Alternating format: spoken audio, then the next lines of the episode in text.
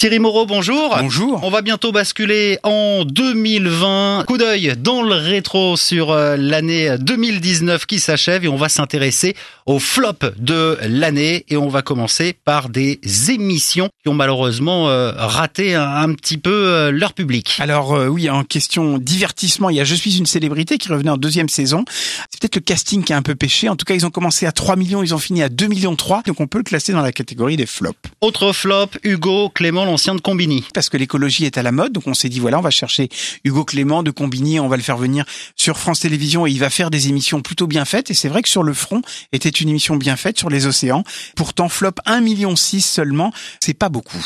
On n'a pas évoqué M6 la semaine dernière dans les tops de l'année 2019. Euh, en revanche, le groupe M6 figure bien dans les flops. Oui, avec le monde secret, on était censé aller dans, en immersion dans des univers un petit peu compliqués à, à, à étudier. Bah, ça a été un flop dès le début, 858 000 téléspectateurs. Donc Le Monde Secret n'est pas une émission qui marquera les esprits définitivement. Des pour euh, des émissions, des divertissements et des également pour l'information. Et oui, alors vous avez la parole, vous savez, c'était la suite de l'émission politique avec euh, Thomas Soto notamment et euh, Léa Salamé.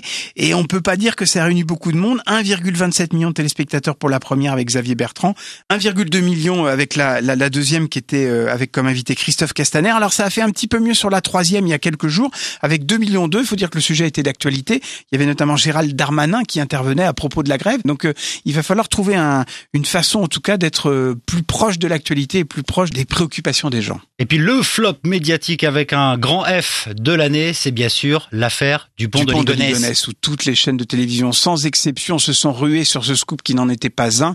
Euh, alors ça s'est pas traduit en termes d'audience parce que ça a fait plutôt des bonnes audiences le jour même, mais sur le plan de la déontologie journalistique, en tout cas, c'était pas une réussite pour l'ensemble de la profession des journalistes dont nous faisons tous partie. Play Replay, votre rendez-vous télé, série, actu de tous les médias, c'est toutes les semaines sur euh, le 107.7 et sur notre site internet avec Thierry Moreau que vous retrouvez tous les jours de la semaine, tous les matins sur LCI. Merci beaucoup et à la semaine prochaine Thierry. À la semaine prochaine.